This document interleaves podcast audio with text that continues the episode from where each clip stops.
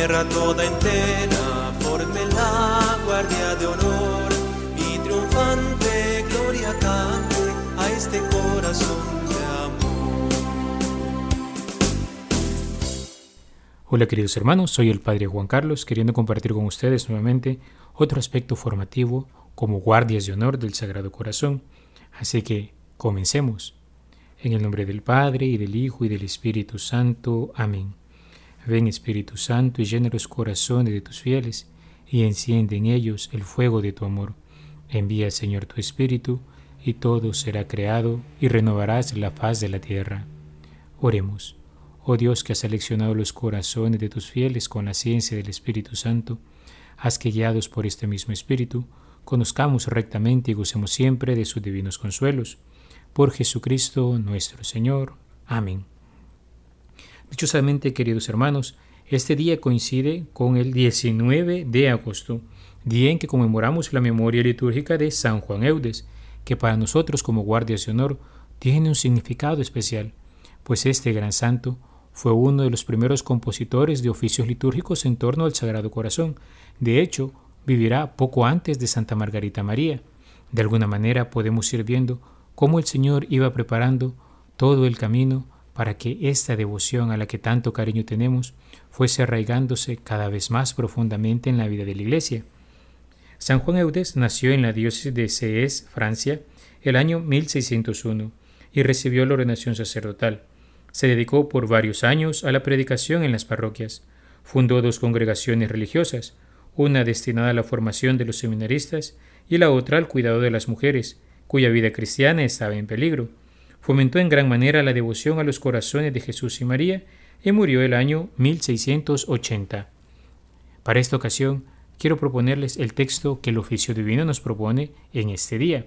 Está tomado sobre el tratado que él compuso acerca del corazón admirable de Jesús.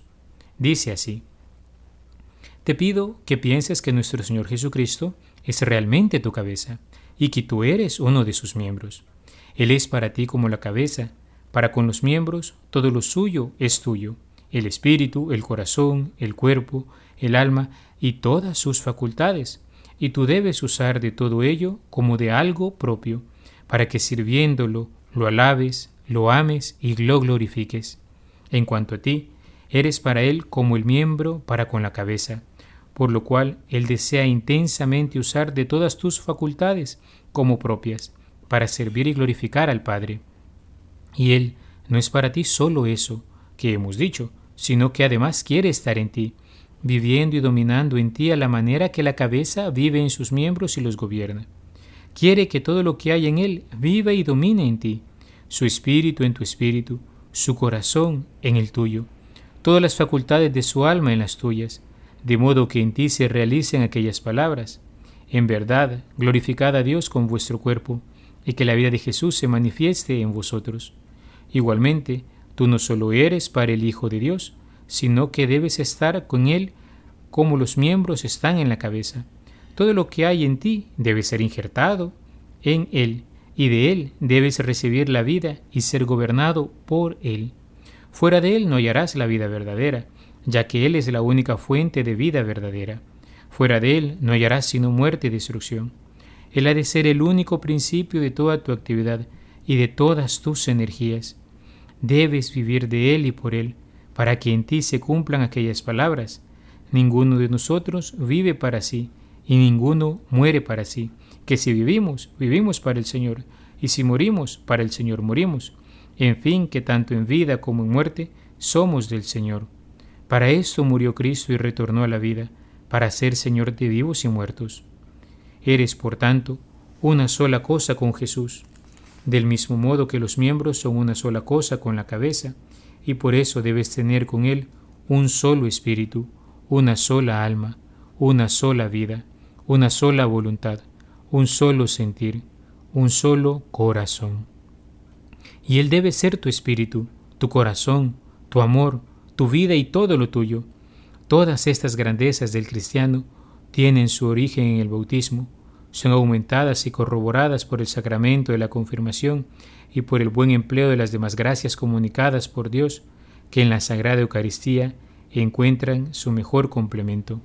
Así pues, queridos hermanos, en este día que conmemoramos a San Juan Eudes, démosle gracias a Dios por estos apóstoles que ha suscitado a lo largo del camino para animarnos a entrar en la contemplación de los misterios de la vida de Jesús y así entrar en su corazón.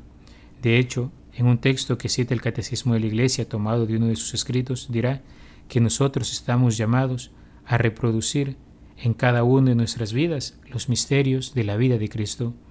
A tal punto llega la conformación de nuestro corazón con el suyo. Que el Señor nos conceda esta gracia en este día. Oremos. Señor, tú que elegiste a San Juan Eudes para que nos anunciara las insondables riquezas de Cristo, haz que nosotros, siguiendo su ejemplo y enseñanzas, te conozcamos cada vez mejor y vivamos cada día con mayor fidelidad el mensaje del Evangelio.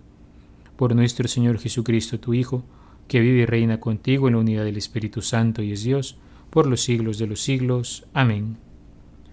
Alabado sea Jesucristo, por siempre sea alabado.